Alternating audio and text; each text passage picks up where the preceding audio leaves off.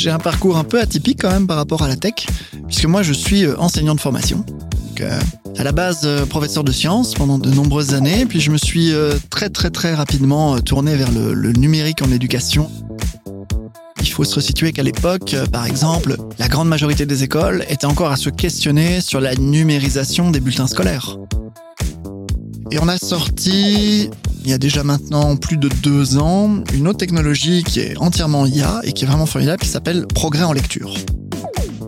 Le professeur va déjà recevoir une retranscription intégrale de ce qui a été lu par l'apprenant, par chaque apprenant. Et dans cette retranscription, il va y avoir une analyse automatique par l'IA des mauvaises prononciations. Donc les mots qui ont été mal prononcés vont être coloriés dans une couleur qui est définie par le prof dans son dashboard. Les répétitions, les omissions,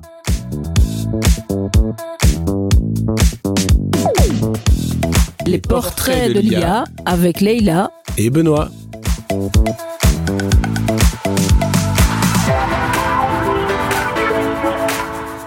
Bonjour à toutes et à tous et bienvenue pour ce nouvel épisode des Portraits de l'IA. Aujourd'hui, nous avons le plaisir d'accueillir Sébastien Place de Microsoft. Bonjour Sébastien. Bonjour, comment ça va? Très très bien et toi? Ah, ça va super. Bonjour Léla.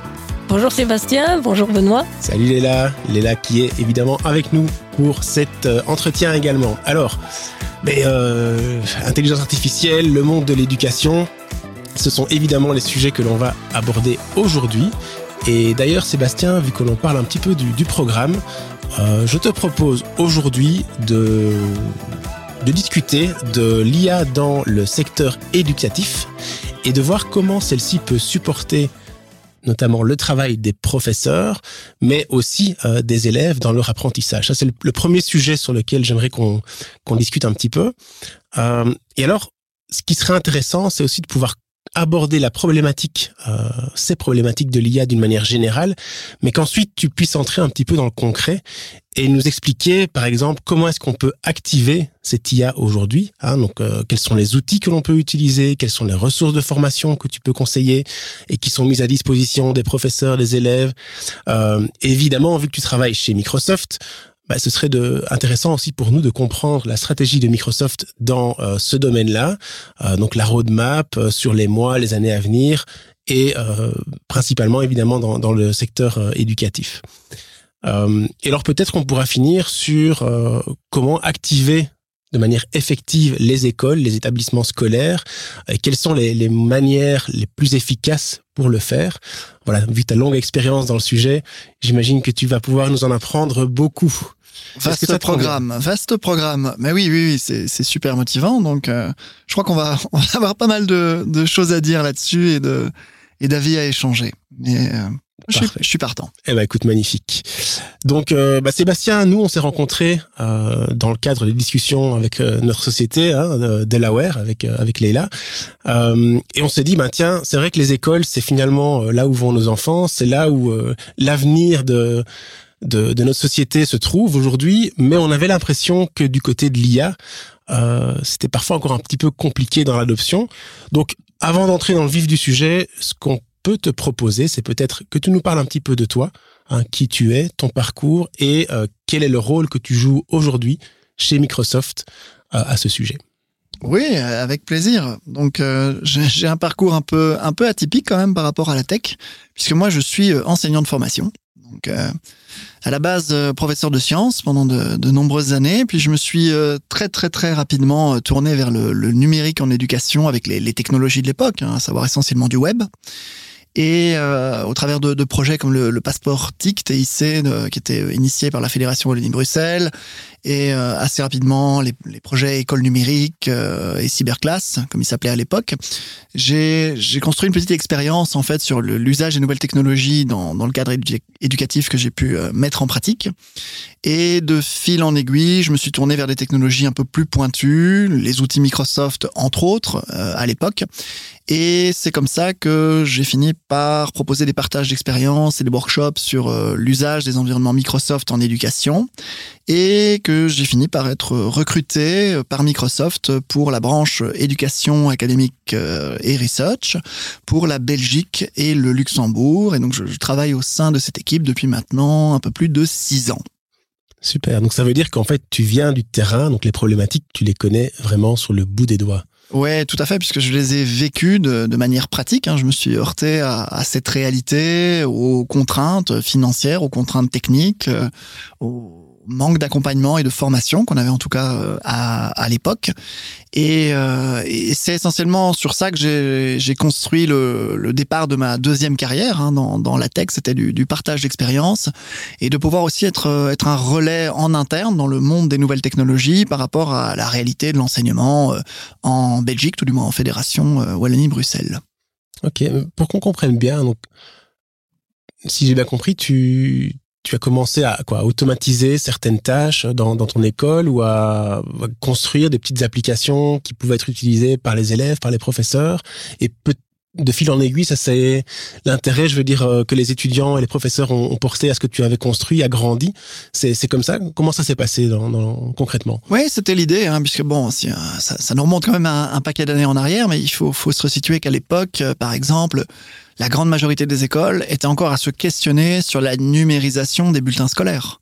Mmh. Et donc, euh, les premières années que j'ai que j'ai passées dans l'enseignement, euh, eh bien, c'était encore des, des, bulletins rédigés à la main, euh, au stylo, avec un brouillon qu'il fallait faire, et les titulaires recopiaient ensuite la version au propre avant de la distribuer aux élèves et aux parents. C'était les soirées entières qu'il fallait consacrer à ça, à ce travail un peu de bénédictin, où on se passait les piles de bulletins les uns les autres. Il fallait il fallait avoir noté tout ça soigneusement. Quand on était titulaire, la moindre erreur de, de, de, de typo et de, de, de calligraphie était était sanctionnée donc, euh, donc voilà, ça a été un de mes premiers projets, c'était de choisir, je ne l'ai pas développé, mais de, sélectionner euh, les technologies disponibles à l'époque pour avoir un, un bulletin informatisé. C'est ça un peu qui a été le, le déclencheur. En, parallèle, j'ai redéveloppé intégralement euh, un site web pour l'école avec une technologie qui était encore émergente à ce moment-là, qui était WordPress. Ah, oui. Et donc euh, voilà, puis de là, de développer voilà une application de contact qui est venue se greffer sur le WordPress avec du code que j'avais pu aller retrouver sur GitHub, qui était documenté, que j'avais un petit peu dû euh, adapté et, et, et, ainsi de suite. Et à un moment donné, voilà, j'ai voulu voir un peu plus grand et il fallait que je mette à disposition de mon école un espace numérique de travail. C'était vraiment la, la, pièce, le plateau central mmh. finalement de cette nouvelle euh, vision technologique que j'avais développée avec euh, mon directeur euh, de l'époque, Marc. Si tu nous écoutes, je te salue. Et, euh, et donc euh, j'avais fait une étude de marché à, à, à cette époque et j'ai sélectionné l'environnement Microsoft 365 qui s'appelait encore Office pour pouvoir euh, avoir un, un, camp de base qu'on ne doit pas développer entièrement et une interopérabilité avec un maximum de solutions. Et c'est ça en fait qui avait guidé euh, notre choix et permis de professionnaliser aussi. C'était une petite révolution à l'époque les emails en fait d'une école, la professionnalisation des emails, le fait de ne plus utiliser l'adresse email personnelle de chaque professeur, c'était euh, déjà un énorme changement sur lequel des écoles sont encore en transition actuellement. Hein, il faut, faut être conscient. Donc, euh, on se situe voilà à peu près euh, à peu près à cette époque, et c'est comme ça que j'ai après exploré la toute première version de Teams avant même qu'il ne soit un espace euh, numérique d'apprentissage. Il était d'abord un espace numérique de travail que j'avais euh, mis en place dans l'école et voilà, création de, de, de, canaux, apprendre euh, à des collègues à, à travailler sur des, des fichiers en mmh. commun et plus à démultiplier les, les versionning des fichiers, les, les, les, duplications multiples sur, sur les disques durs, les clés USB, voire même à l'époque les, les OneDrive. Et donc, euh, donc voilà, c'est un peu le, le, le, cheminement naturel qui s'est dessiné et qui, qui a nourri mon, intérêt pour la, la EdTech, qui est un nom qui n'existait pas encore à l'époque, hein, mais vraiment ce, ce, côté de venir faciliter le travail du monde de l'enseignement et de l'apprentissage au travers des nouvelles technologies. Ce que je comprends bien, c'est que tu as pu réaliser ce, type d'expérience à l'intérieur même euh, de l'école dans laquelle euh, tu enseignais. Et, euh, ça, il n'y a, pas eu de, y. De, donc le, PO a, a à laisser faire, si je peux me permettre oui, bah, après c'est voilà comme euh, comme pour tout, toute situation dans l'enseignement, hein, ça s'est fait progressivement. Donc il a fallu d'abord euh, créer une, une confiance vis-à-vis -vis du numérique et vis-à-vis -vis de mes compétences. Donc euh, les, les, premiers projets euh, étaient quand même assez ambitieux. Le, la, transition vers le bulletin électronique, il a fallu défendre les idées euh, auprès de la direction, auprès du pouvoir organisateur. Et ensuite, euh, une fois qu'on avait les feux verts pour l'exécution, mais il fallait pas se planter, il fallait commencer à manipuler des schémas de données à l'époque.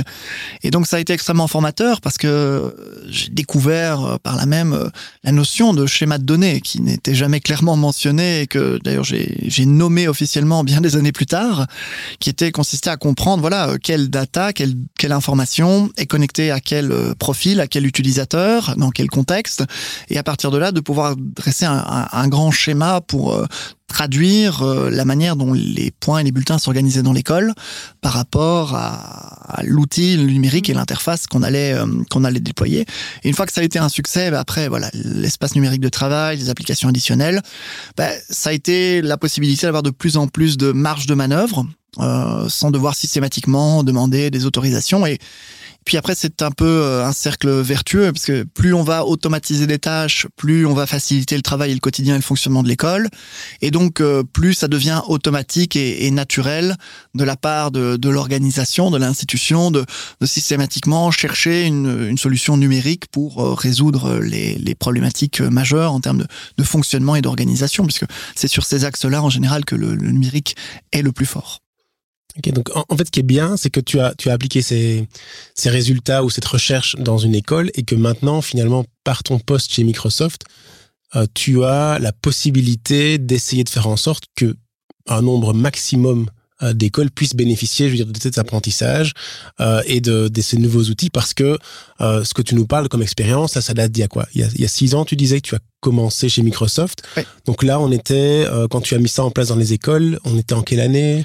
Où on était, on était entre 2010 et 2018. Voilà. Oui, L'essentiel ouais. des projets sont, sont déroulés dans, dans cet intervalle de temps. Voilà. Ça, ça s'est initié fin des années 2000, donc Mhm. euh, à l'aube des années 2010 pour les, pour les premiers projets.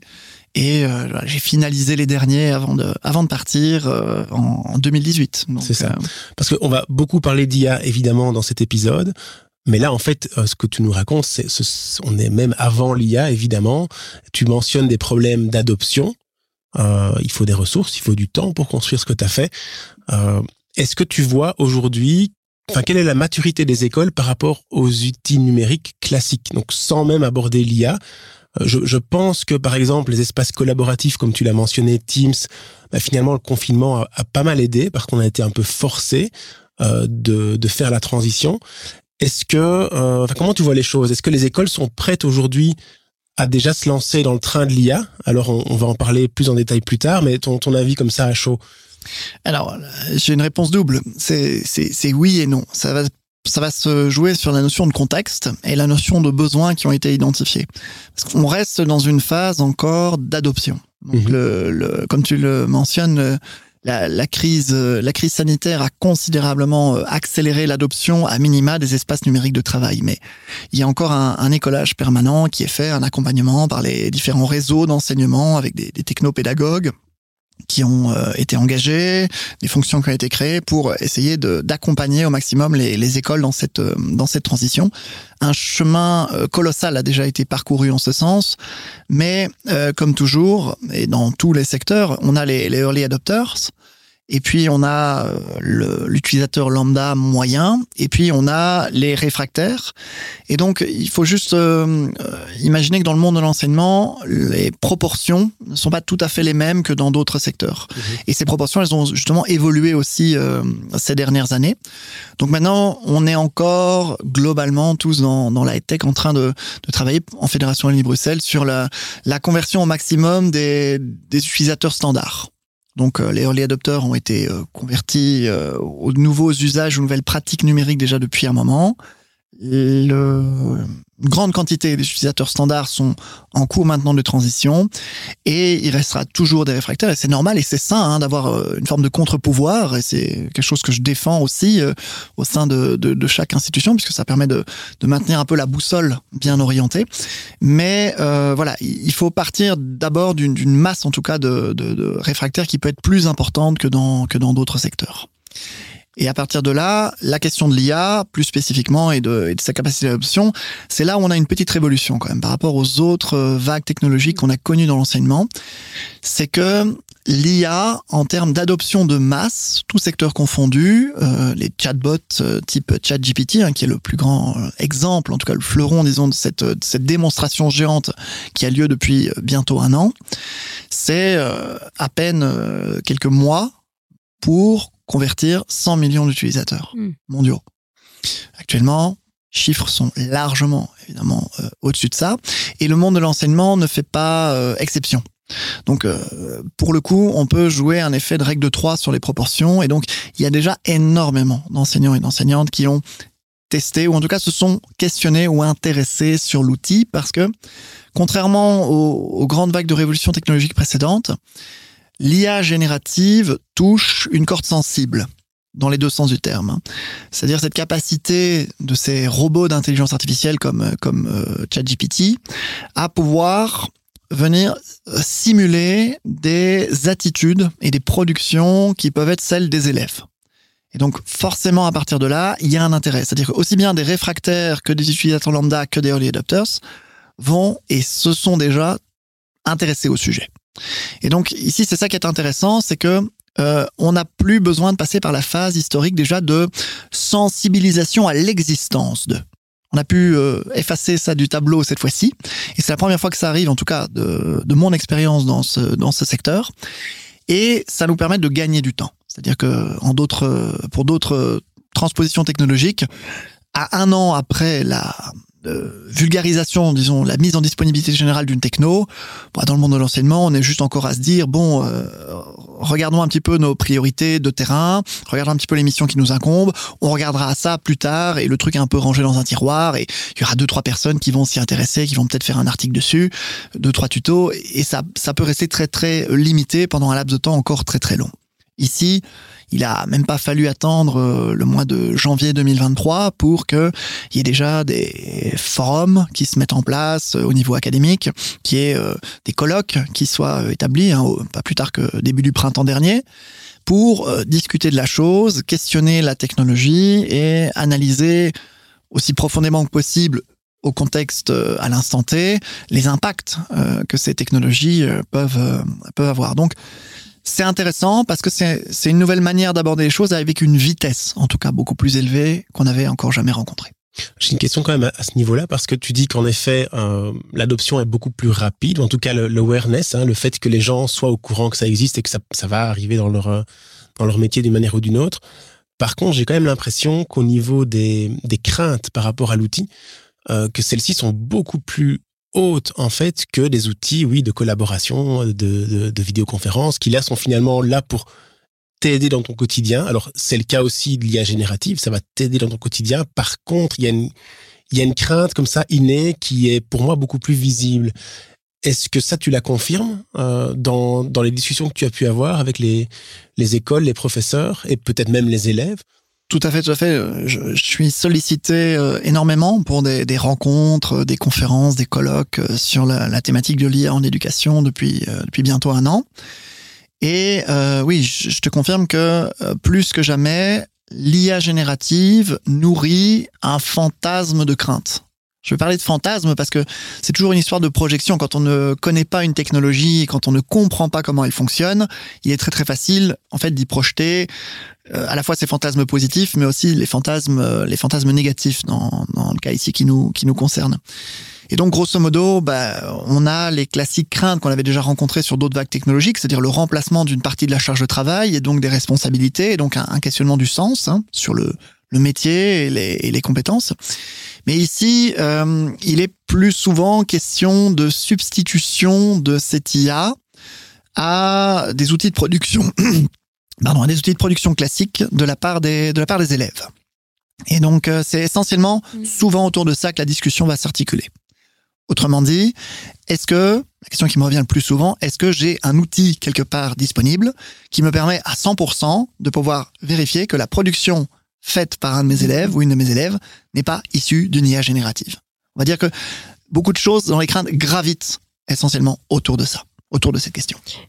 Moi, j'ai une question parce que j'ai été enseignante euh, dans une autre école et euh, lors des examens, donc c'était un cours euh, de chimie pour les, les conservateurs et restaurateurs d'œuvres d'art. hein.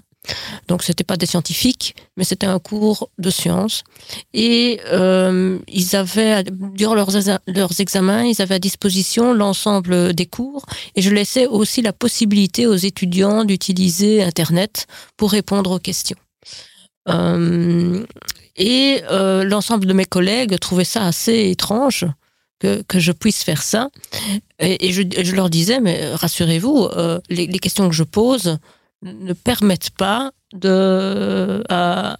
aux étudiants de, répondre. S'ils ne comprennent pas la question, ils ne pourront pas répondre malgré la documentation qui est mise à, à leur disposition. Et c'était le cas, hein, donc j'avais quand même une 20 à 30% d'échecs euh, aux, aux examens.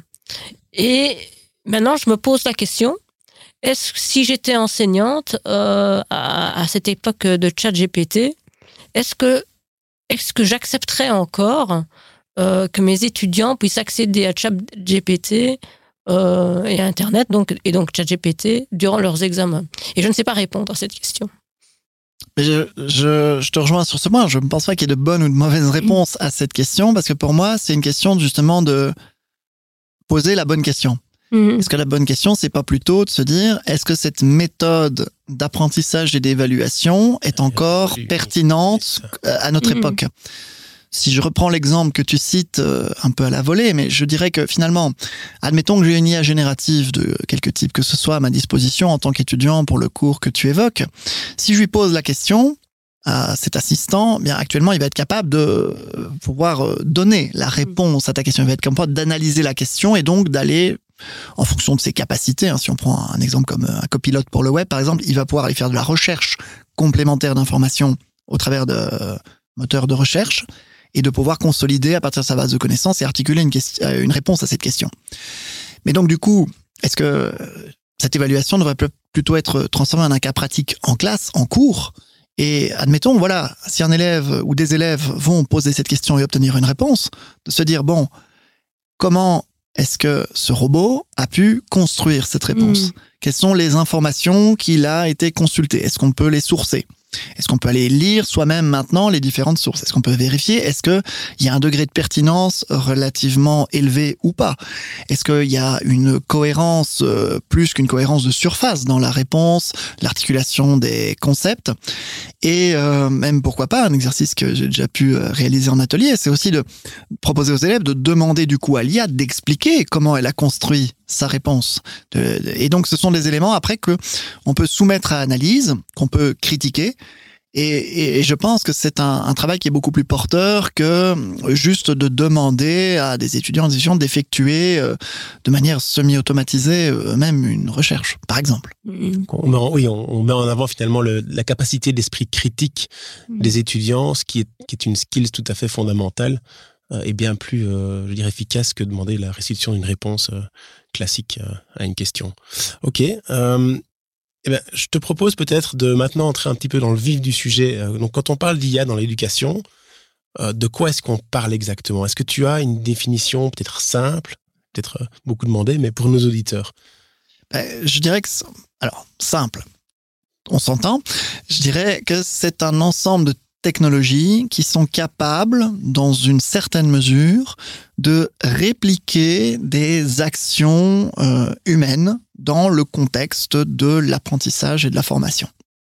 Je devais vraiment euh, essayer de vulgariser. Comme toute vulgarisation, j'espère que vous ne m'en tiendrez pas rigueur ni l'un ni l'autre, ce que je dis est factuellement faux, mais la vulgarisation est toujours une trahison de la réalité pour euh, donner un peu d'accessibilité à l'information. Donc, je pense que cette phrase n'est pas trop mauvaise en termes de, de, vulgarisation. En tout cas, elle parlera à beaucoup de monde. C'est au même euh, au même titre que par exemple les automatisations mécaniques dans l'automobile.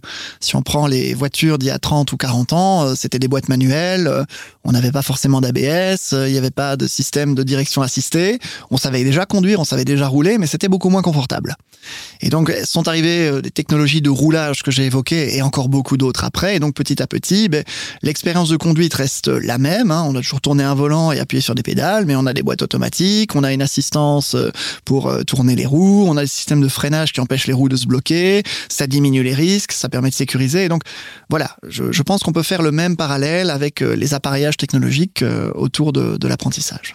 Ok, et euh, justement, bon, l'IA, on en parle depuis, très longtemps, on va dire, dans le monde de l'entreprise. Je regarde les là, mais en quoi Ça fait 5, 10 ans peut-être. Avant, on parlait beaucoup de big data. Euh, maintenant, voilà, utilisation de ces données pour en faire quelque chose. Euh, mais ça, c'est le monde de l'entreprise. Est-ce que pour toi, dans le secteur de l'éducation, il y a eu un moment charnière où l'IA a vraiment fait basculer les choses, ou est arrivé sur le devant de la scène? Alors je pense déjà connaître la réponse, mais je, te regarde et j'attends de voir ce que tu vas dire. Il nous a déjà dit un petit aperçu. je pense hein. aussi. voilà, donc c'est il y a, y a, deux, on va dire il y a deux voilà, il y a deux moments charnières, disons qu'on pourrait épingler, c'est 2020 euh, et la fin de l'année 2022, début de l'année 2023. C'est les deux moments clés.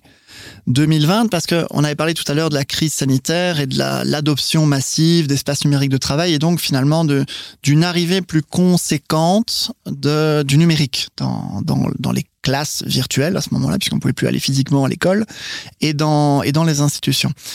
Et donc à ce moment-là, il y a déjà eu une première vague IA, mais euh, jusqu'en fin 2022, je, alors c'est assez personnel comme euh, ressenti, hein, ce que je vous partage là, mais j'aurais tendance à dire que mentionner IA dans un narratif techno-pédagogique, ça avait une connotation plutôt négative. Ça avait une notion robotique, d'automatisation vraiment au premier degré.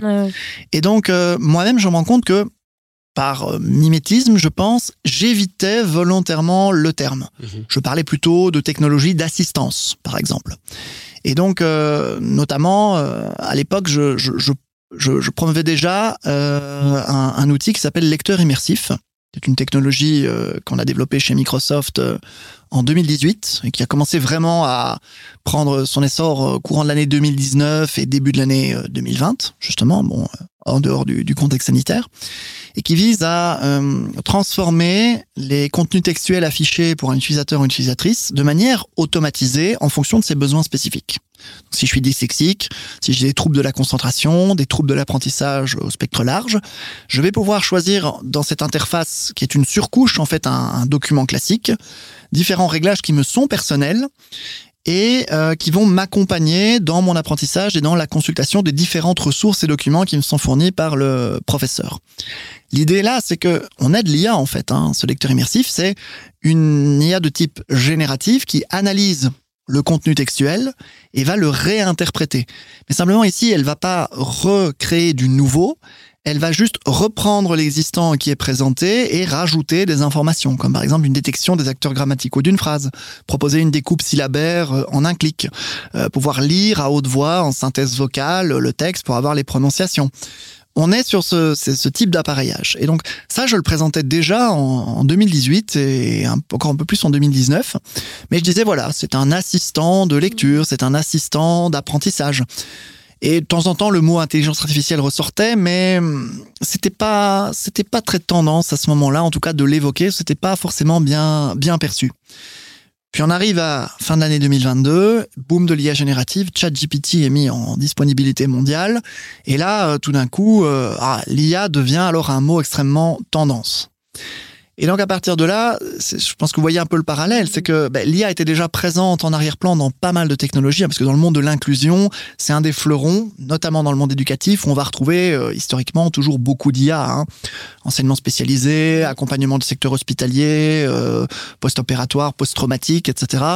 Je veux dire, euh, vous voyez déjà des, des, technologies dans les années 80 ou les années 90 de détection des mouvements visuels, de, de synthèse vocale à partir de texte.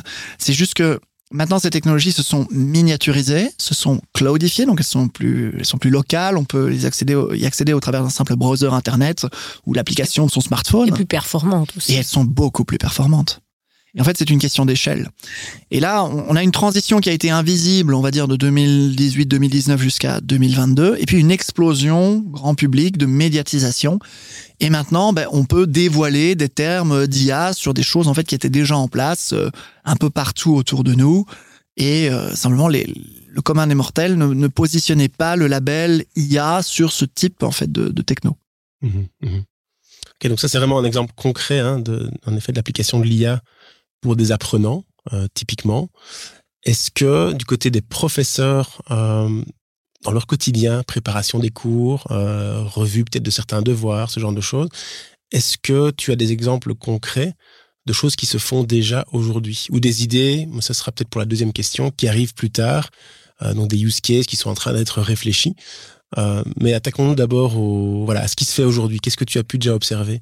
Ah, il y, a, y, a, y, a, énormément de choses. Hein. Donc euh, ici, je vais, je vais alors prendre encore un exemple, disons en technologie maison, euh, histoire d'illustrer. Donc, euh, j'évoquais le lecteur immersif hein, il y a quelques instants, et on a sorti il y a déjà maintenant plus de deux ans, euh, une autre technologie qui est entièrement IA et qui est, qui est vraiment formidable, qui s'appelle progrès en lecture.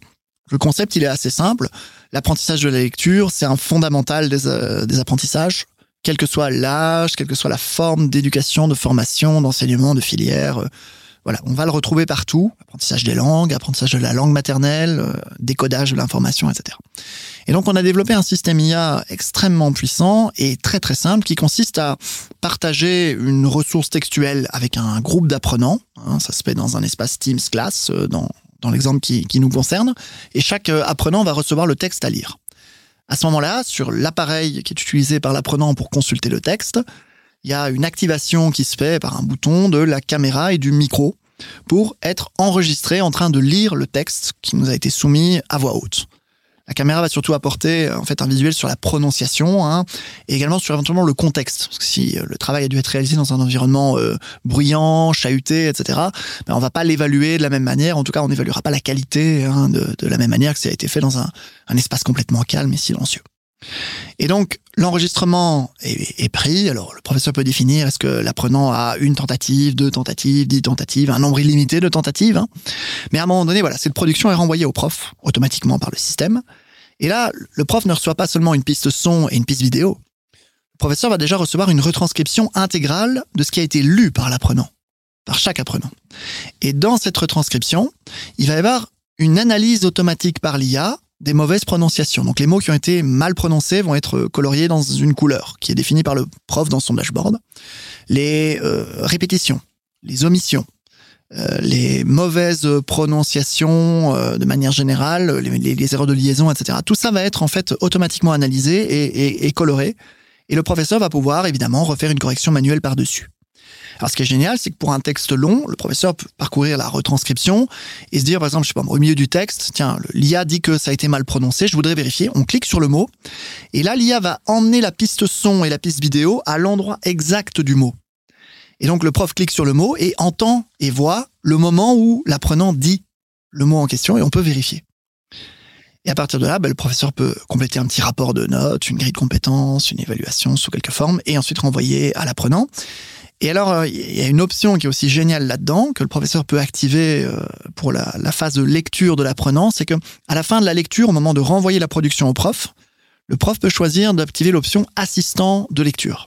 Si l'option est activée, le robot du système va proposer à l'élève, avant même que le professeur ait corrigé quoi que ce soit, sur son écran au moment de, de renvoyer sa lecture, entre 3 et 5 mots à reprononcer plusieurs fois, qui sont basés sur les erreurs que l'IA a déjà détectées en fait dans le fichier source. Donc tout de suite, à chaud, l'apprenant, hop, euh, j'ai mal prononcé mon the pour le cours d'anglais, the, the, thing, things, etc. On va, on, on, va avoir un exercice et cet exercice va également être rendu sous forme de mini statistiques au professeur. Le professeur pourra voir l'élève s'est entraîné ou pas sur les propositions, quelles propositions ont été faites, etc. Et là, on a un exemple formidable parce que l'intelligence artificielle, c'est aussi cette capacité, on le disait, d'automatiser. Mmh. Mais sans cette automatisation, la charge de travail mmh. pour un seul exemple de ce que je viens de donner dans une classe, disons, de 25 élèves, vous imaginez le nombre d'heures que ça représente. Et donc, euh, on va pas dire, on parle d'une industrialisation, mais dans une certaine mesure, quand je suis moi un prof face à 25 élèves, j'ai pas forcément la capacité physique, au sens euh, scientifique du terme, d'avoir le temps pour faire cet accompagnement individualisé. Donc là, là ça, je, vois, je vois plusieurs avantages. Non seulement, comme tu viens de le dire, donc automatiser, donc diminuer la charge de travail et peut-être pouvoir identifier plus vite, plus facilement et proposer des solutions pour les élèves qui ont un peu plus de difficultés. Ça, c'est une chose. Euh, pour l'élève, c'est aussi, bah, si c'est un processus entre guillemets automatisé, il peut peut-être s'exercer plusieurs fois sans attendre d'avoir une requête du professeur. Donc finalement, il peut aussi combler son retard comme ça. Par contre, euh, la question, c'est peut-être une question choc, mais est-ce que du coup, tu penses que les profs doivent devenir technophiles dans les quelques années qui viennent pour pouvoir encore suivre euh, et être relevant dans ce secteur en fait? C'est une c'est une très bonne question. La réponse est plutôt oui, mais et c'est tout est dans la nuance. Hein. Euh, C'est-à-dire que là, on va on va continuer sur l'exemple que j'ai évoqué, hein, l'exemple technique. Le gros avantage, c'est son extrême facilité. Hmm. Et là, on peut faire le parallèle avec euh, notre fameux phénomène ChatGPT et sa, sa capacité d'adoption. Plus que jamais auparavant, l'intelligence artificielle, à grande échelle, hein, générative ou non générative, elle euh, propose une, euh, une facilité de l'expérience utilisateur et utilisatrice qu'on a rarement vue auparavant. Et donc, euh, cette, euh, cette facilité de mobilisation de la technologie va nous aider, finalement, et va aider les utilisateurs à, euh, à une adoption plus, plus massive. C'est un peu ce qui a fait ici le, succès de ces, de ces assistants. Et donc, il y a un minimum, hein, tu as raison, de, de, de compétences qui doivent être Mm. développées. Mais on pourrait presque dire qu'il y aurait une sorte de, fundamental skills, donc de, de compétences fondamentales nécessaires et suffisantes pour euh, que les enseignants puissent mobiliser ces technologies. Au-delà de ça, euh, les outils vont finalement faire le taf par eux-mêmes. Ils vont prendre l'utilisateur, professeur, par la main, virtuellement, pour les emmener vers les nouvelles fonctionnalités et des scénarios de plus en plus euh, avancés. Ça fait écho à tu vois pas mal de, de workshops et de formations que, que, que j'anime depuis depuis un peu plus d'un an, justement sur le, le thème de l'IA générative. C'est très très rigolo de voir à quel point à chaque session que j'anime, j'ai plusieurs personnes dans l'assemblée qui me demandent systématiquement ah et, et ton robot là il fait quoi? Et si je lui est-ce qu'il sait faire ça? Est-ce qu'il sait faire ça? C'est rigolo parce que même moi au début je comment dire je manquais la balle au bon. Euh, j'a- J'arrivais pas, en tout cas, à la, à la rattraper à la volée. Mais maintenant, j'ai un peu euh, changé de méthode. Je me dis, mais c'est pas à moi qu'il faut poser la question. On le, donc, je, partage mon écran, je tape la question au, au robot. euh, si vendredi dernier, j'ai encore fait une formation, c'était euh, copilote pour le web. Je tape euh, copilote, est-ce que tu es capable de, euh, par exemple, synthétiser un texte philosophique et en générer 10 questions? Il dit, oui, pas de problème. de quel texte voulez-vous qu'on parle? Donc voilà, en fait, on est arrivé à un niveau technologique où l'outil est capable de répondre lui-même aux questionnements de l'utilisateur. Et là, on sent, et c'est pour ça que ta question était très intéressante, on sent que voilà, on doit encore préparer le terrain au niveau des utilisateurs euh, moyens par rapport à par rapport à cela. C'est-à-dire, euh, ben, finalement, on est maintenant à ce stade où vous pouvez directement demander à votre outil s'il sait le faire ou s'il sait pas le faire, jusqu'à quel niveau il peut le faire, et même vous pouvez lui demander de s'auto-analyser, de s'auto-critiquer euh, en vous disant voilà euh, euh, sur quels éléments es-tu bon et pertinent et quelles sont tes faiblesses. Et les outils maintenant euh, qu'on évoque sont, sont capables de l'indiquer clairement. Les outils textuels vont pouvoir l'écrire, les outils vocaux vont pouvoir le dire, les outils plus automatisés comme euh, ceux que j'ai évoqués, évidemment là ça peut être par des dashboards, des indicateurs visuels clairs, des codes couleurs comme je les évoquais, qui vont simplement pouvoir signifier visuellement par exemple aux utilisateurs, aux utilisatrices, euh, s'ils sont dans le, bon niveau de cas d'usage euh, ou s'ils sont hors scope. Moi, je vais me faire un peu l'avocat du diable, alors que je suis, alors que je suis technophile. Euh, cette personnalisation euh, qui, va devenir de plus en plus présente hein, dans, dans, dans, l'éducation, euh, est-ce que finalement, ça va pas non plus créer une forme d'individualisme alors que l'école finalement est là est un lieu de sociabilisation? C'est un très bon point. Après, le, la, la- je renvoie toujours sur, ici sur, sur une autre question. Hein. Quand, une, quand une question est bonne, on, on va y répondre par une autre question. C'est de se dire- se euh, est-ce, voilà, justement, est-ce que c'est développement des, des compétences sociales, du travail de groupe, du travail d'équipe, de la répartition des tâches, des forces et faiblesses, dans le sens positif, évidemment, euh, chacun et chacune.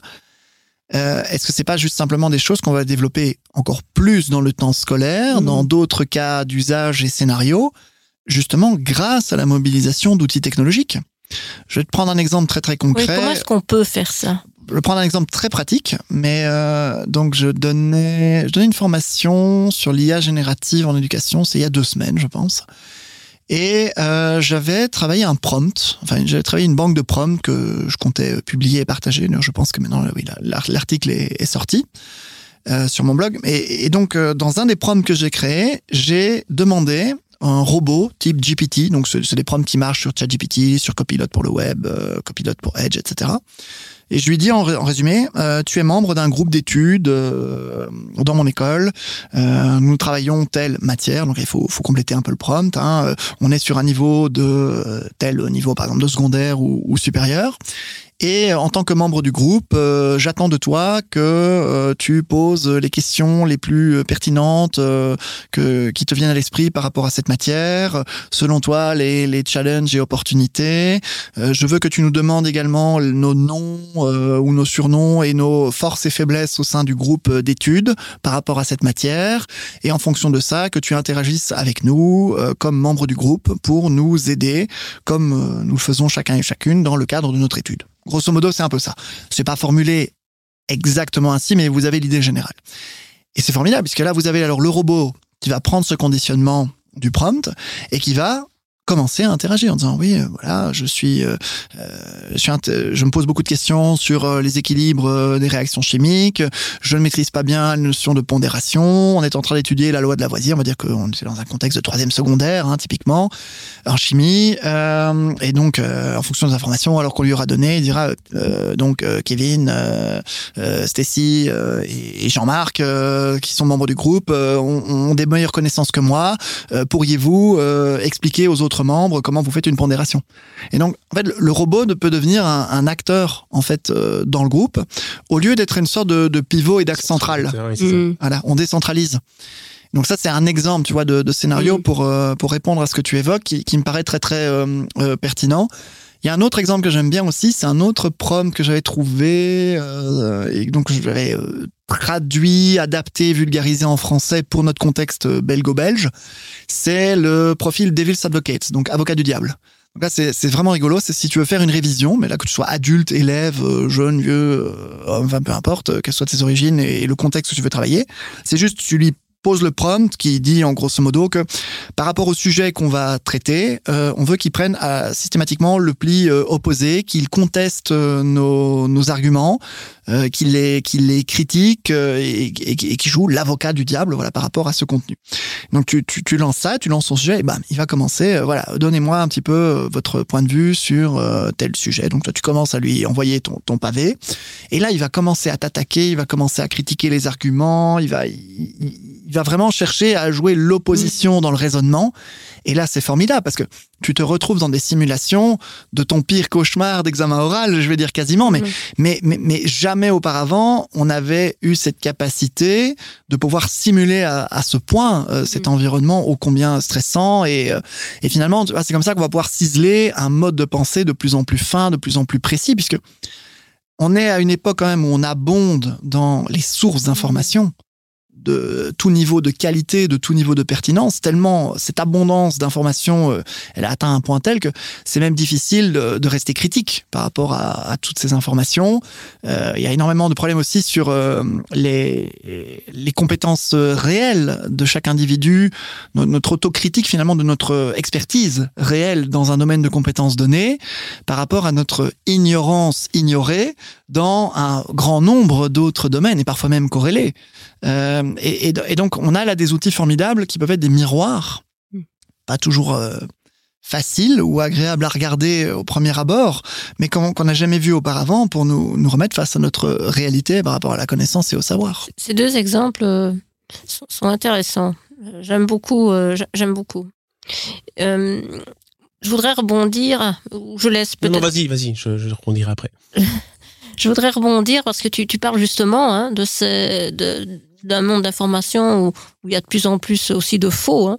Et, voilà, et, on, en revient quand même à la question aussi, euh, est-ce que l'intelligence artificielle, et en particulier euh, l'intelligence euh, artificielle générative, aussi ne, ne propage pas des, des, des, fausses informations, ce qu'on appelle un peu les, hallucinations hein, de l'intelligence générative. Quel est ton avis, toi, sur ce sujet-là qui est assez vaste hein?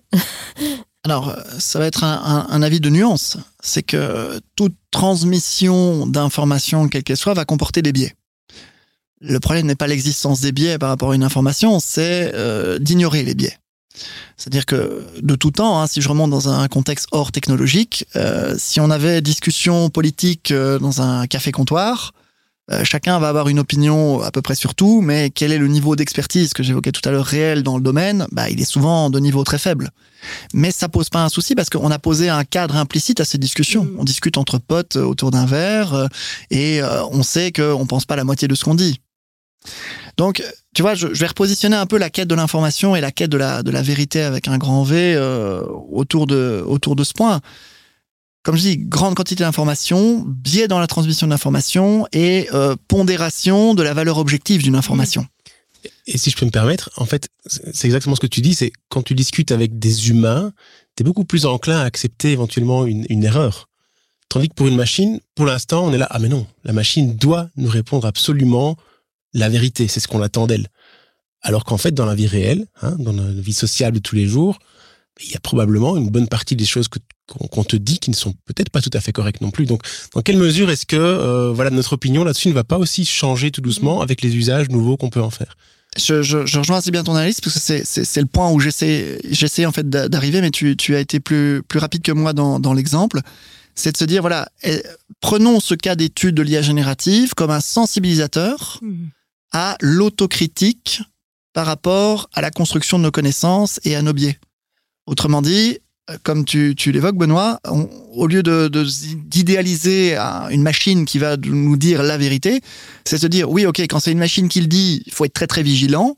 Et apprenons aussi que quand c'est un humain qui le dit, il faut être tout aussi vigilant. Je pense qu'on a pas mal d'exemples hein, de, avec toutes les fake news, etc., qui, sont en vogue pour l'instant, euh, et les, personnes qui, euh, qui les transmettent voilà, il y a aussi une bonne partie des gens qui l'acceptent tel quel sans se, remettre en question ou sans essayer un peu de challenger ce qui est dit. Donc voilà, la machine c'est une chose, mais je pense qu'il y a quand même un gros travail à faire sur nous en tant qu'humains pour aussi apprendre à avoir les bonnes compétences pour pouvoir analyser ces messages. Tout à fait, parce qu'on est, soumis à des biais d'autorité, on est soumis à, à, différents filtres.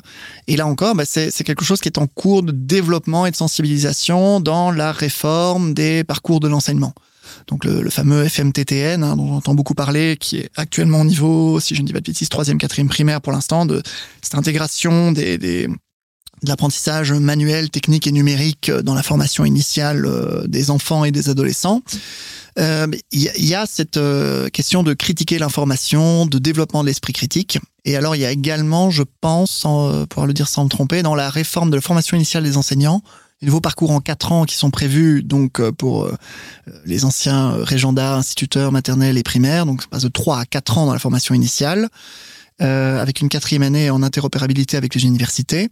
Et si je ne m'abuse, il y a également un, axe qui est prévu là-dedans sur euh, le positionnement de l'enseignant par rapport à l'information et le développement de l'esprit de l'esprit critique. Donc euh, voilà. Et pour rebondir sur les cours, et je rejoins en fait les deux exemples que tu as donnés tout à l'heure, où l'importance du prompt était essentielle hein, pour pouvoir bien entraîner ou en tout cas interroger euh, l'IA.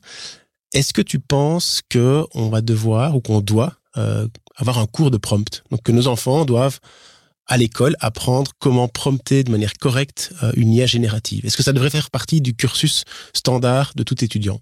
Alors, c'est une très bonne question y a ma réponse intuitive est oui, et je vais donner quand même une nuance, mais il y a, toujours la question de, la temporalité. C'est-à-dire que actuellement, c'est 100% pertinent. Maintenant, on voit que la technologie évolue très très vite. Et donc, euh, il faut juste garder peut-être, euh, disons, euh, une certaine prudence sur, sur, sur la question de systématiquement l'implémenter dans, dans le parcours de base, de savoir est-ce qu'on va pas arriver dans quelques mois ou quelques années à une étape où finalement c'est le prompt ne sera peut-être plus l'interaction première par rapport à ces robots et par rapport à ces IA. Donc ça, c'est juste la partie de nuance. En dehors de cela, évidemment, parce que en fait, le prompt, c'est un sujet euh, passionnant. Hein. Il, y a, moins d'un an, personne ne parlait de ça. Et maintenant, il y a, il y a plein d'articles et d'analyses très, très intéressants à consulter. De nouveau, avec un esprit critique, avec du recul à prendre, avec euh, du croisement de pas mal d'informations. Mais il en ressort quand même euh, quelque chose d'assez symptomatique d'un point de vue pédagogique. Les personnes qui sont en fait capables de, de mieux prompter avec une IA sont généralement les personnes qui ignorent qu'elles ont cette capacité. C'est vrai. C'est vrai. Et c'est, c'est, il faut pas être développeur pour pouvoir prompter. Non. C'est ça la, la, grande, la grande révolution. C'est que généralement, ce sont des, des, gens qui ne sont pas du tout euh, destinés à cette, à cette logique euh, informatique, en fait. Exactement ça. Il faut pas te penser algorithmique, il faut pas te penser euh, systématiquement analytique profonde, non. Qu'est-ce qu'il faut? Il faut une maîtrise du langage. Maîtrise de la nuance. Et donc, on constate hein, que déjà dans, dans, les usages, typiquement dans, dans, le monde entier, déjà les personnes qui ont euh, une langue maternelle qui est euh, issue donc d'un langage très riche dans les synonymes, dans euh, la, le, comment dire, le, le nuancier. le français, par exemple. Le français est un très bon exemple. Mmh. Euh, le japonais est un autre exemple pour parler d'une autre culture. Et donc, euh, ces langues qui sont, qui sont très nuancées sont des, des terreaux extrêmement fertiles à l'art du prompt. Parce que on a un outillage d'un très très grand nombre de mots et, ces mots qu'on va employer pour interagir avec le robot vont pouvoir le, piloter vers une plus grande précision. Parce que si on dit juste euh, fais-moi un petit texte ou fais-moi un grand texte, mmh bah, si vous faites fais-moi un moyen texte, vous avez déjà rajouté en fait euh, une nuance. Et donc vous voyez, mon exemple est un peu bébête et un peu basique, mais je pense que vous voyez où je veux en venir. C'est que plus les gens sont outillés avec un, un nombre de mots qui est riche, avec un bon usage évidemment de ces mots, plus on va pouvoir piloter efficacement ces robots parce que on va pouvoir aller dans un degré de précision qui est euh, quasiment euh, inégalable si on a un langage qui est pauvre. Mmh. Et donc euh, ça, c'est super parce que ça veut dire que l'usage de l'IA générative sous-tend un renforcement de l'apprentissage de la langue, oui. des langues même. Tout à fait. ça, c'est très intéressant.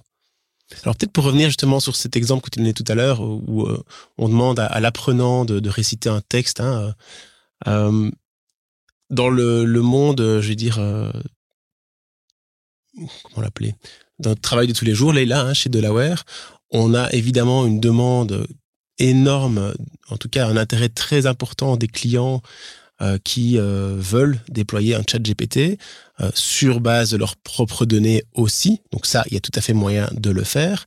Mais la grosse question qu'on voit toujours, c'est oui, euh, Delaware, euh, c'est bien gentil l'IA générative, mais euh, qu'est-ce qu'il en est des informations que je vais lui donner?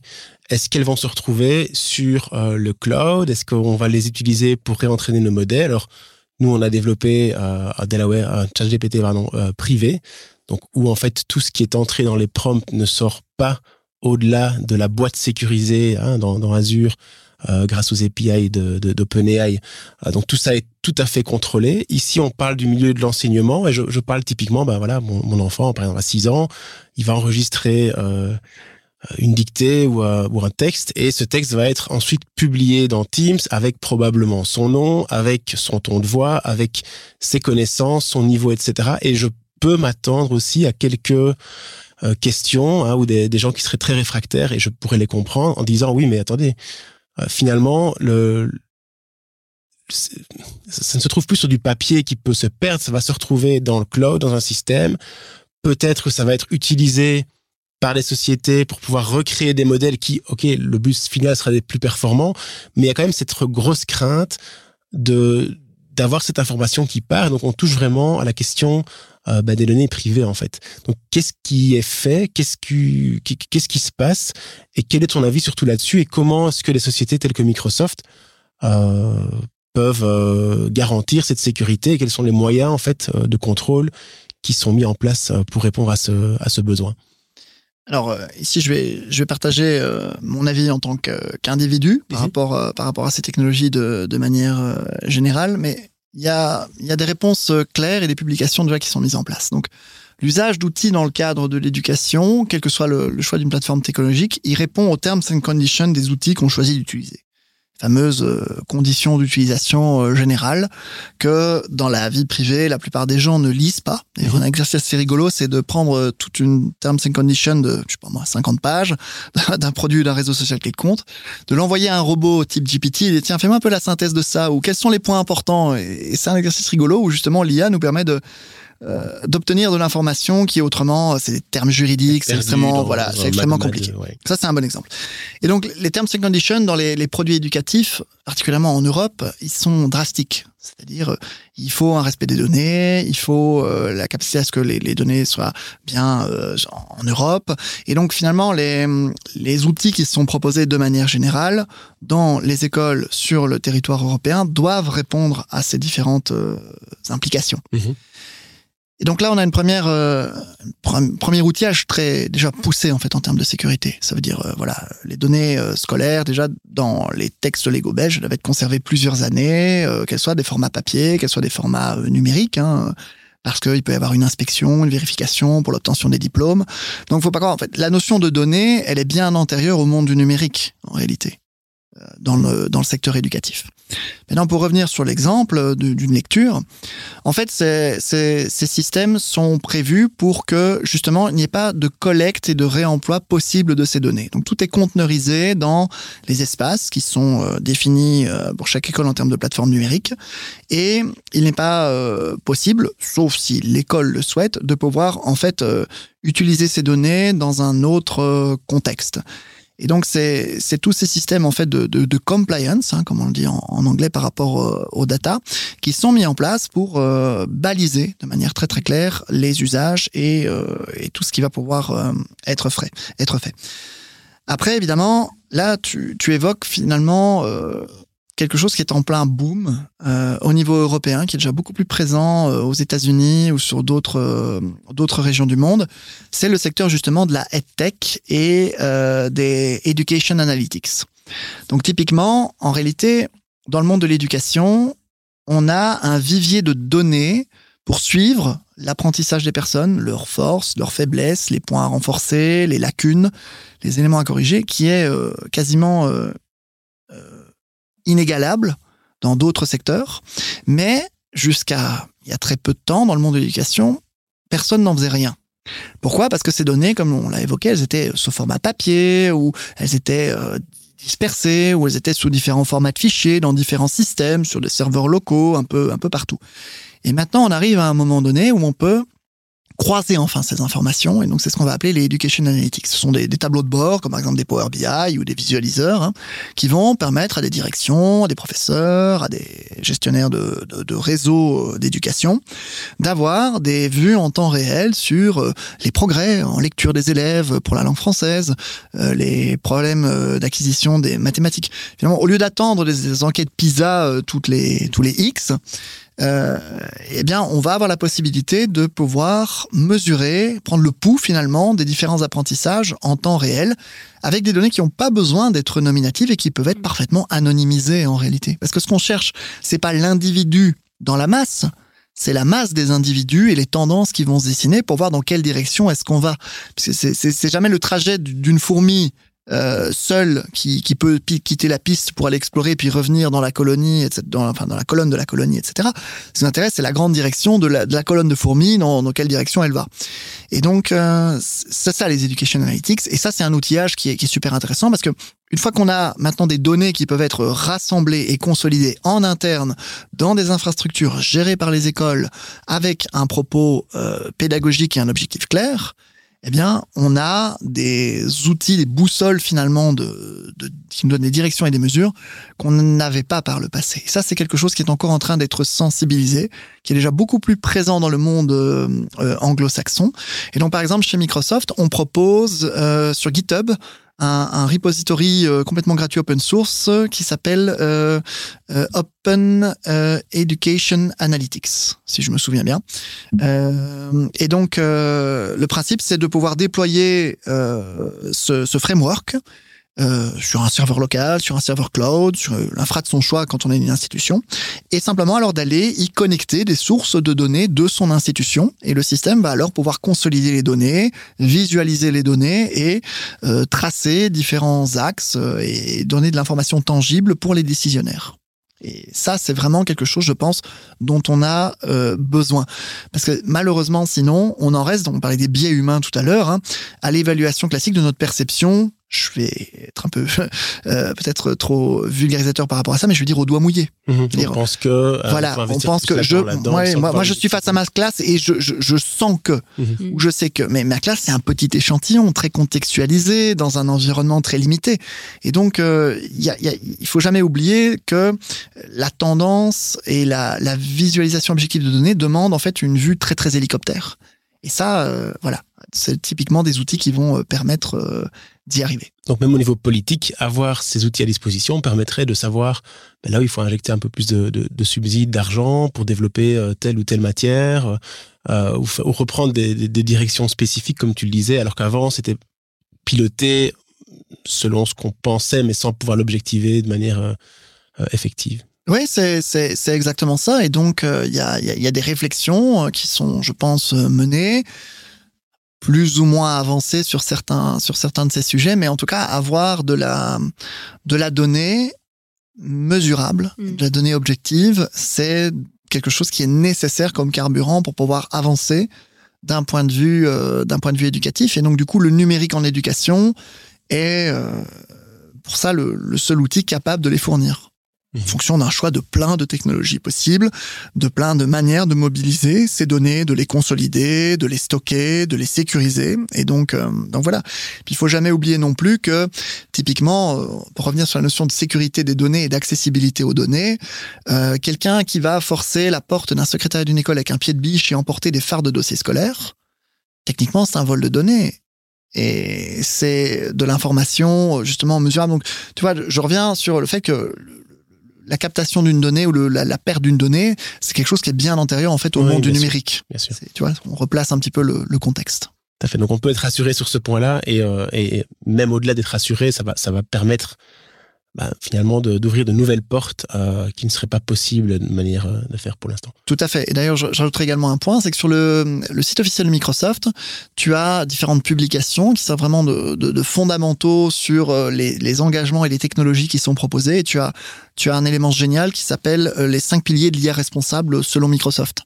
Et donc, pour revenir sur la technologie de l'IA, c'est les engagements de Microsoft comme une en tant que compagnie sur comment utiliser l'IA dans un cadre responsable en respectant ces différents critères, dont la confidentialité des données, leur non-réemploi pour entraîner d'autres modèles, leur non-emploi à vertu euh, commerciale sont évidemment des éléments euh, fondamentaux. Et donc, euh, je vous invite vraiment à, lire évidemment ces, informations parce que ça donne vraiment une direction claire et des réponses très très claires sur voilà qu'est-ce qui est nécessaire et qu'est-ce qui est recommandé en tout cas pour euh, une compagnie comme Microsoft dans des cadres d'utilisation de l'intelligence artificielle. Ok, on ira, on ira jeter un œil, euh, un œil attentif. Alors, on parle de Microsoft justement. Euh, est-ce que il y a des innovations, des initiatives qui sont en cours, qui s'annoncent sur la roadmap et pour lesquelles tu pourrais nous parler, ou alors des choses très récentes qui viennent de sortir? Oui, alors c'est un, un, terrain très très fertile hein, en termes en termes d'innovation. Alors euh, d'un point de vue strictement Microsoft, euh, hors du monde de l'éducation, on a évidemment les, les, les copilotes 365 hein, qui, ont, qui ont débarqué depuis cet été. Actuellement, c'est une technologie qui est seulement disponible pour les entreprises, mais euh, voilà, dans les mois qui vont venir, c'est une disponibilité qui va clairement s'élargir. Est-ce que tu peux rappeler ce que oui, c'est bien sûr. le copilote 365, c'est un, un assistant de type GPT euh, qui est intégré comme une sorte de, greffon dans l'environnement de Microsoft 365. Le Word, l'Excel, le PowerPoint, euh, pour ne citer que, mais également euh, tout l'environnement, la boîte mail Outlook, l'agenda, les SharePoint, les Teams. Et donc c'est un, un assistant qui est disponible chaque fois dans un coin de l'écran à l'aide d'un bouton et qui va pouvoir interagir avec nous pour nous aider à réaliser des tâches dans les outils. Dans Word, il va pouvoir se charger de rédiger des pans de travailler sur des mises en page. Dans PowerPoint, il peut créer des slides, il peut les mettre en structure. Et puis, surtout, plus intéressant, c'est un outil qui est connecté aux données de l'entreprise, dans le cas que, que, que, nous évoquons. Et donc, il va pouvoir mobiliser ces données également pour répondre à des contextes. Il va pouvoir aller consulter les données accessibles qui lui sont rendues accessibles au niveau de l'entreprise pour euh, donner des, des scénarios, euh, pour euh, vérifier si une information sur laquelle on travaille n'a pas déjà été publiée ailleurs, sur une autre source documentaire qui nous est accessible du coup. Et donc, comme vous le comprenez, ça demande évidemment une très très bonne gestion des datas au niveau de l'entreprise. Il faut sécuriser ces datas, il faut consolider ces datas, croiser ces données, créer des schémas de données cohérents. Et donc, il y a euh, toute une architecture à mettre en place où euh, des experts comme les groupes de l'AWARE notamment peuvent apporter une véritable valeur ajoutée. Dans le monde de l'éducation, ces technologies ne sont pas encore disponibles. Pourquoi? Parce que il y a différentes raisons. Une des premières raisons, c'est d'abord la régulation qui est en cours au niveau européen sur justement l'intelligence artificielle dans le cadre des citoyens, particulièrement des jeunes citoyens. Donc, qui dit éducation dit ben, enseignement maternel, primaire, secondaire, tout ça sont des personnes mineures. Donc, c'est important de ne pas avancer trop vite, de ne pas mettre la charrue avant les bœufs. Donc, il faut laisser le temps aux politiques de définir un cadre et ensuite de veiller à ce que les technologies soient déployées correctement au sein de ce cadre. C'est pour ça qu'il faut demander, en fait, euh, au grand public à ce niveau-là, plus de patience dans un secteur comme l'éducation. Cependant, il y a déjà des choses qui sont disponibles. Notamment, on a sorti ici au mois d'octobre un assistant pour l'éducation qui est accessible euh, pour les utilisateurs de euh, l'environnement Microsoft 365 euh, ce qu'on appelle le niveau A3, académique 3, donc c'est le niveau de licence de la plateforme. Ça s'appelle Copilote pour le web. Copilote pour le web, globalement, c'est un assistant comme celui que je viens d'évoquer, mais qui est mobilisable simplement par une fenêtre web. On va sur copilote.microsoft.com, mhm. connecte son compte, et on peut interagir avec ce robot. Ce robot, il va garder aucune trace des échanges qui sont faits avec lui. Donc protection totale des données. Mais quelle est la différence alors avec ChatGPT? Alors, il a en fait la capacité, le copilote pour le web, de mobiliser, déjà il est multimodal. Donc il peut mobiliser le, modèle élargi de DALI pour les visuels. Ah, il a accès au codex pour le code. Il a accès au GPT-4 pour euh, GPT-4. De manière euh, gratuite, ce qui est la grosse différence. Exactement. Il n'y a pas besoin de licence premium additionnelle. Et il y a tout ce volet data privacy. C'est-à-dire qu'aucune information ne va pouvoir être fuitée. Donc c'est extrêmement bien brandé sur l'outil. Il y a les liens directs vers les, points que j'évoquais sur la, data privacy et compliance par rapport aux échanges, qui est directement documenté sur le portail learn.microsoft.com dans, l'interface du copilote pour le web. Et là c'est actif là. Oui, oui c'est Tu dois avoir les licences A3. Il, faut une licence de niveau A3 ou A5 euh, en tant qu'institution académique, mais c'est le cas de beaucoup, beaucoup, beaucoup d'institutions euh, ici en Belgique. Et donc, ce, ce, copilote pour le web, il a, il a plein de fonctionnalités hyper intéressantes. Déjà, c'est un, c'est un assistant qui a accès à la recherche sur Internet. Mhm. Donc, il possède les connaissances des modèles élargis que j'ai évoqués, ainsi que leurs capacités techniques, mais il peut également aller consolider, renforcer les informations de ces réponses par des recherches web qui vont du coup être sourcées. Donc dans la réponse qu'il va construire, il va donner les liens vers différentes ressources web qu'il a été consulté ou qu'il a parcouru rapidement pour pouvoir euh, construire sa réponse ou qui sont corrélés avec les éléments de sa réponse. Ça, c'est un premier élément. Après, comme il est multimodal, il répond à plein de scénarios. Typiquement, euh, ici l'autre soir, je, prépare un article tuto pour les enseignants où je l'ai mis en condition justement d'être un prof de chimie. Je reviens avec mon Lavoisier, mais j'étais prof de chimie avant, donc euh, voilà. Euh, et donc je lui ai demandé de faire un cours sur la loi de Lavoisier. Et donc je lui ai fait, je travaille tout un prompt de préparation pour le mettre en condition, et il m'a réalisé d'abord un plan de cours, puis il m'a réalisé la théorie du cours, puis une session d'exercice, puis une correction de l'exercice, puis une évaluation. Et donc, euh, pour euh, compléter ça, je disais, tiens, mais donne-moi, euh, génère-moi un peu quelques visuels pour agrémenter le cours. Hop, il va aller prendre Dali et il va me faire des flacons comme ça, de laboratoire de chimie avec une petite lumière bleue et un tableau noir en arrière-plan avec des équations chimiques griffonnées. Alors, c'est visuellement magnifique. C'est pas une image utile au sens premier du terme, mais pour illustrer les concepts, c'est vraiment génial. Et notamment le modèle DALI 3 qui est disponible via le copilote pour le web, il peut maintenant également générer du texte dans les images. Donc de nouveau, il y a de la marge d'erreur, faut parfois reprompter plusieurs fois, mais c'est beaucoup plus puissant que ça ne l'était par le passé. Ce que Midjourney ne peut pas faire. Ce que Midjourney, par exemple, ne, ne, ne fait pas. Et donc ça, ça c'est vraiment super, euh, super puissant parce que du coup, on peut euh, les lui demander de nous créer différentes pièces qu'on va rassembler dans un contenu euh, final. C'est un outil également qui permet d'exporter directement ces résultats de réponse au format Word, au format PDF, euh, au format Excel, parce qu'il peut répondre aussi sous forme de tableau. Hein. donc on a un bouton d'export qui sort directement des fichiers prêts à l'emploi. Et alors la petite cerise sur le gâteau, c'est que si on utilise le navigateur Edge, alors le copilote pour le web devient copilote pour Edge, petite nuance dans le nom. Là, on a tout le temps le bouton de l'assistant en haut à droite de Edge, quoi qu'on fasse dans le browser. Et à tout moment, on peut cliquer dessus et alors il va pouvoir interagir avec la page qui est ouverte. Mmh. Synthétise-moi cette page, ou puis il faut la synthèse. Fais-moi 10 euh, questions à QCM sur ce contenu, ou puis il va le faire. Est-ce que ça c'est accessible pour toute personne qui utilise Edge ou pour toute personne qui utilise Edge avec les licences pour éducation? Alors, il y a... en gros, est-ce que moi, avec ma licence entreprise, est-ce que j'ai accès à cette fonctionnalité ou pas? Alors, Copilote pour le web et Copilote pour Edge existent pour les licences de type entreprise. Si tu as une licence entreprise, tu vas être couvert en fonction de ton niveau de licence, si mmh. tu as le, niveau correspondant.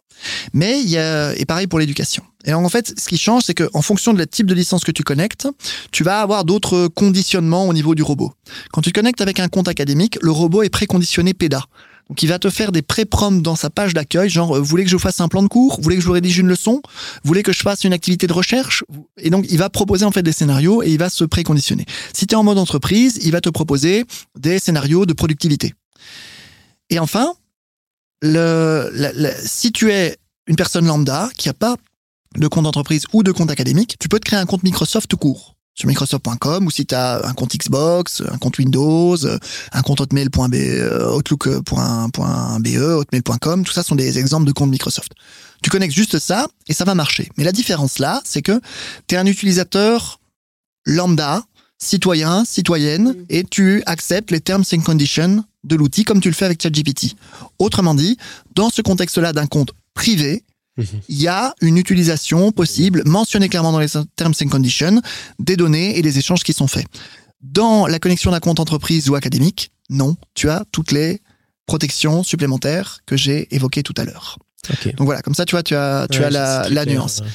Et alors pour finir sur ce, ce copilote Edge, il y a un truc qui est génial avec, c'est que Edge, en fait, c'est un lecteur de PDF. Et donc, si on ouvre un PDF qui est local sur le PC dans la fenêtre de Edge, et qu'on appuie sur le copilote pour Edge, il va pouvoir interagir dans le PDF. Ok. Donc, donc en fait, euh, je, je, reviens sur les use cases. On a parlé beaucoup de l'utilisation de l'IA pour les apprenants, pour les professeurs, mais ça veut dire aussi, euh, on évoquait un, un, un, cas avant en préparant ce podcast, mais que, que au niveau back-end ou plutôt au niveau administratif dans les écoles, les, les circulaires qu'il faut pouvoir respecter, euh, les règlements, etc. Typiquement, ce genre d'outil peut être aussi un vrai accélérateur. Alors. Mais complètement, pour le, le, monde administratif scolaire, c'est ce qu'on appelle un game changer. Mhm. Autrement dit, euh, à partir du moment où on a la, la, la capacité d'avoir ces ressources de données documentaires, on va euh, reprendre un, on va prendre un scénario très pratique. Hein. On ouvre par exemple une souscription Azure en tant qu'institution. Ça se fait en quelques clics. Et donc, ça va nous, nous fournir une sorte de, de container sur le, les serveurs euh, Azure de Microsoft sur lesquels on va pouvoir venir déposer des données qui vont pouvoir être complètement conteneurisées et sécurisées. On va déposer son lot de, data là-bas. Et ensuite, on active la souscription euh, Azure OpenAI Service, qui est donc euh, un, sorte de mini parc technologique qui est disponible pour euh, toute personne qui veut se connecter dans, Azure et qui met à disposition les modèles de langage et les modèles visuels, les modèles de code d'OpenAI pour pouvoir les entraîner directement sur une source de données qu'on va connecter. Et donc, euh, comme tu l'évoquais tout à l'heure dans l'exemple chez Delaware, c'est une méthodologie qui permet de créer son propre assistant intelligent qui possède les moteurs en quelque sorte d'OpenAI pour l'expression et la réflexion, mais qui va se nourrir uniquement des connaissances qu'on va lui donner dans le conteneur. Mhm. Et donc là, on obtient un GPT, euh, données légales de l'enseignement, GPT, règlement de l'école, GPT, inscription des étudiants dans, dans mon infrastructure, dans mon, dans mon institution. Et donc, on peut créer en fait une infinité de scénarios tant qu'on a des sources hein, d'informations qui peuvent être du coup des simples fichiers. Ça peut être des vrais PDF, des vrais Word, des vrais PowerPoints. Après, ça peut être des données aussi beaucoup plus structurées et beaucoup plus euh, numériques hein, et beaucoup plus profondes en termes d'interaction, mais tout ça en quelques clics. Et donc, littéralement, on est à une époque où, grâce à ces technologies euh, comme Azure OpenAI Service que j'évoque, en peut-être 15 à 30 minutes, tu peux te créer un assistant intelligent pour un cas d'usage ultra spécifique. Cool. D'ailleurs, j'ai entendu la, enfin j'ai entendu, j'ai surtout lu euh, que euh, on va lancer là un genre de store, mais ça n'a rien à voir avec Microsoft. C'est plutôt OpenAI qui veut se, lancer. Ah, mais ça, ça existe. Hein dans un store d'un genre virtuel. Oui, oui. Donc c'est les chats GPTs et, et, nous proposons depuis euh, très, enfin, ça a été annoncé à l'Ignite euh, la, semaine dernière. Hein, euh, euh donc nous, ce sera le, le même principe, ça s'appellera les copilots. Ok. Mhm. Donc c'est de pouvoir créer comme ça des assistants. Finalement, le, le copilot 365 que j'ai évoqué, le copilot pour le web, le copilot pour Edge, ne sont au final dans cette situation que des exemples pratiques d'assistants développés dans un cas d'usage ultra spécifique. Et l'idée, c'est que chaque institution, chaque entreprise puisse euh, s'approprier ces créations d'assistants, les copilotes, pour euh, les faire coller à tous les cas d'usage souhaités et tous les scénarios possibles. Alors moi, j'ai justement testé euh, ce, ce, store hein, d'OpenAI euh, J'étais dessus il y a deux jours, donc on est aujourd'hui le 28 novembre. Il y avait déjà 18 000 assistants disponibles. Alors j'en ai essayé quelques-uns, j'ai même créé mes propres assistants pour, euh, pour tester. J'ai trouvé une chose un peu compliquée, et euh, j'espère que ce sera plus simple sur, sur, le, sur, sur euh, les copilotes de Microsoft.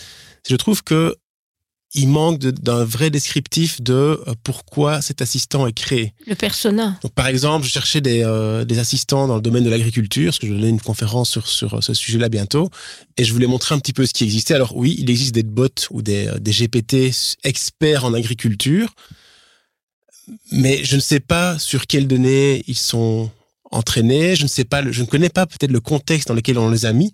Donc l'agriculture, c'est évidemment très très vaste. Et je me dis, ben, sans ces indicateurs, qu'est-ce qui me donne la confiance que ce pourquoi ils ont été créés sera meilleur que mon utilisation spécifique euh, d'un chat GPT où je recommence à, le, à le prompter, à le briefer moi-même. Donc je ne sais pas si du côté Microsoft avec ses copilotes, on aura un petit peu plus de contexte sur bah voilà, ce, ce, ce, copilot pardon, est créé pour répondre à ce genre de besoin. Il est euh, entraîné, on lui a donné telle source d'information pour pouvoir être plus performant et, euh, euh, lui permettre de répondre dans un contexte plus spécifique. Donc voilà, s'il y a, c'est une chose que je peux dire, ce serait, ce serait cette demande-là. Je suis curieux en tout cas de le tester et je pense, Leïla, qu'on va essayer de, de faire une petite démo début janvier euh, lors de notre événement euh, des copilotes justement si ils sont déjà disponibles. Voilà, on, en reparlera un petit peu plus. Euh, ouais, tout à fait. Donc c'est, voilà, on, l'a annoncé ici tout tout récemment. J'ai, pas en tête la roadmap sur les, les, les, disponibilités, mais en tout cas, je suis assez confiant sur ce que tu évoques par rapport au, au descriptif parce que on a quand même euh, plusieurs historiques en termes de, de, de, store et de descriptif. Hein. Bien sûr, ne que le Microsoft Store, mais le, le, Azure Store typiquement qui se rapproche beaucoup plus de ce que tu évoques. Où évidemment, il est clair que dans la foison de ressources qui sont disponibles dans l'Azure Store, il est important que tu aies une vision claire de voilà, c'est quoi cet outil, à quoi il sert, quel est son but. Et donc, euh, je suis très confiant par rapport à ça vis-à-vis des vis-à-vis des copilots. En tout cas, et ce sera peut-être euh, la dernière question pour clôturer le podcast. Euh, ce qui est certain, c'est qu'on voit que la technologie évolue à une vitesse absolument incroyable. Ce qui est certain, c'est que les gens ont besoin de la tester, de l'expérimenter par eux-mêmes, mais souvent, le problème, c'est par où est-ce que je commence?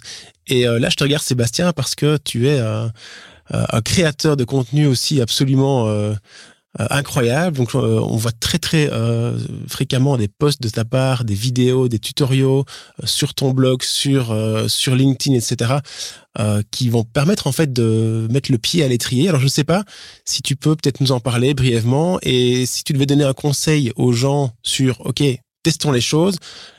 comment est-ce qu'ils se connectent à tes données et à, tes ressources?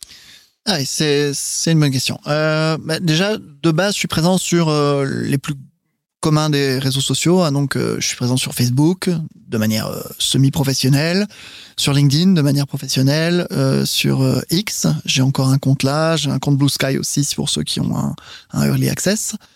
et donc j'ai en effet une chaîne, une chaîne YouTube et j'ai un petit compte Instagram aussi où je publie plutôt des, visuels tutos ou quelques vidéos format, format réel, mais voilà, l'essentiel, on trouve simplement par mon nom et mon prénom, Sébastien Place, PLACE, tu vois, sur, euh, sur, sur tous ces, ces comptes.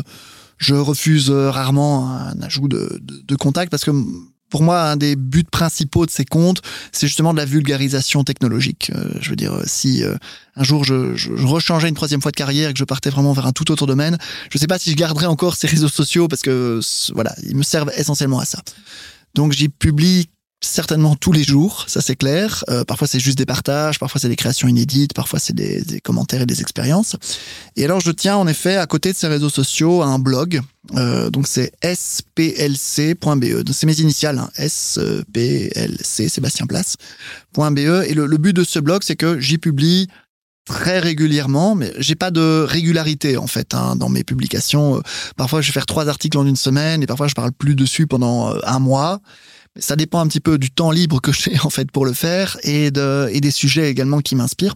Mais j'ai publié des tutos, des analyses euh, sur chaque fois de, de l'usage technologique relié au cadre éducatif. C'est un peu le, le pattern récurrent mais ça va dans plein de directions, dans plein de thématiques. Et donc, euh, bah, j'évoquais hein, un article que j'ai publié récemment sur euh, l'art du prompting pour les profs, où j'ai fait une banque de, de 10 prompts très élaborés qui sont prêts à être copiés-collés pour être adaptés avec les différents scénarios pédagogiques comme deux que j'ai évoqués tout à l'heure. J'en ai fait un autre pour décrire le, le copilote pour le web. On l'appelait encore Bing Chat euh, Éducation ou Bing Chat Enterprise. Et euh, également des tutos très pratico-pratiques. Hein. Donc je suis prof, je veux me créer un Teams Class, comment je fais, comment je donne un devoir à mes élèves, comment euh, je lis un texte avec le lecteur immersif quand je suis euh, apprenant à besoin spécifique. Donc voilà, ça, balaye un petit peu tout ça. Et donc depuis la, page accueil du blog, il y a le lien vers tous mes réseaux sociaux, vers la chaîne YouTube. Et alors sur le, le blog, il y a également un lien pour s'inscrire à une newsletter que je publie mensuellement. Et ça, je suis plutôt régulier là-dessus. Euh, cette newsletter, souvent, ben, il y a hum, quelques notes, pensées, réflexions inédites que j'y mets, plus les liens vers tous les articles que j'ai publiés ou les vidéos du mois en question. Et j'y épingle également des ressources que je trouve pertinentes euh, dans ma veille euh, numérique sur sur les thèmes que j'ai que j'ai évoqués ou en tout cas qui ont une, une connexion, une, une interaction possible avec avec les, les sujets récurrents. Et enfin, donc oui, la, chaîne YouTube qui est, disponible aussi en lien via le, le canal. Sinon, c'est splc.be slash YouTube, tout simplement. Et là, je dois avoir, euh, je sais plus combien de centaines déjà de tutos, des formats courts, des formats plus longs, un peu webinaires. Notamment, j'évoquais euh, le scénario de, construction d'un chatbot sur base de données conteneurisées. Bah, ma dernière vidéo, c'est ça, c'est une vidéo de 50 minutes où avec euh, mon excellent collègue euh, Antoine Engelen, que je salue d'ailleurs, on a fait un workshop pour 50 institutions d'enseignement belges qui nous suivaient sur Teams. Et on a dit, OK, on va aller prendre au hasard un site d'une de vos institutions. On va sortir en PDF toutes les pages d'informations sur les inscriptions. On va mettre ça dans le conteneur Azure qu'on a ouvert. On va entraîner le chatbot en direct devant vous. Ça a pris 15 minutes, même pas. Et le chatbot va être capable de répondre à toutes les questions qu'un étudiant se pose pour s'inscrire dans cette école. C'était génial. Et donc la vidéo est intégralement disponible, notamment sur la chaîne, pour euh, se donner de l'inspiration, plus des petits tutos, des vidéos de 3 minutes, euh, hyper euh, pratico-pratiques. voilà, c'est peu mon background d'enseignant qui ressort. Et enfin, la dernière chose, peut-être sur le blog, j'ai fait un OneNote public dans lequel je, je, documente en fait plein de choses sur les différentes technologies que j'explore dans la galaxie Microsoft. Et donc, ce, ce OneNote, c'est un bouton qui est là dans la barre euh, euh, de navigation du, du blog. Il suffit de cliquer dessus. Il est, il est complètement euh, open source dans les données. En tout cas, on peut, on peut le copier, on peut, on peut s'en, s'en, servir. Et, j'y mélange un petit peu tout pour euh, montrer aux gens aussi comment utiliser un outil de note collaborative de manière efficace, comment rendre disponible de l'information. Et euh, je, propose même aux gens de, voilà, de m'envoyer des, éléments pour venir nourrir encore ce contenu pour que ça reste vivant et, évolutif. Et je sais qu'il y a des euh, centaines, voire euh, milliers d'écoles euh, francophones dans le monde, en tout cas, qui le, consultent régulièrement. Écoute, c'est magnifique. Moi, ça me fait vraiment plaisir de voir, euh, voilà, qu'il y a des gens qui prennent le taureau par les cornes, et ça me rassure pour l'avenir de mes enfants. Voilà. Euh, en tout cas, tous ces liens vont être repris dans les commentaires, hein, de toute manière, pour que les auditeurs puissent, euh, puissent pardon, te, te suivre et, euh, et profiter de, des formations que tu as mises en place. Euh, on arrive à la fin. Je sais pas si Leïla, tu as, tu as une dernière petite question. Euh, ah non, c'était vraiment bien complet, exhaustif. Merci Sébastien. Merci beaucoup. C'était un réel plaisir. Merci beaucoup et on se retrouve très vite. À bientôt tout le monde. À bientôt. À bientôt.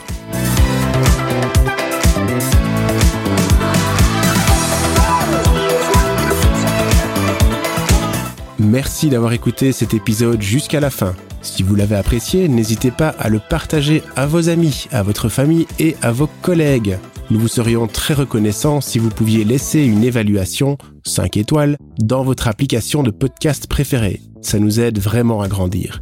Vous avez un projet en IA Des idées que vous souhaitez discuter? Notre société, Delaware, peut vous aider. N'hésitez pas à nous contacter sur portraitIA@delaware.pro, portrait au pluriel, ou sur les réseaux sociaux.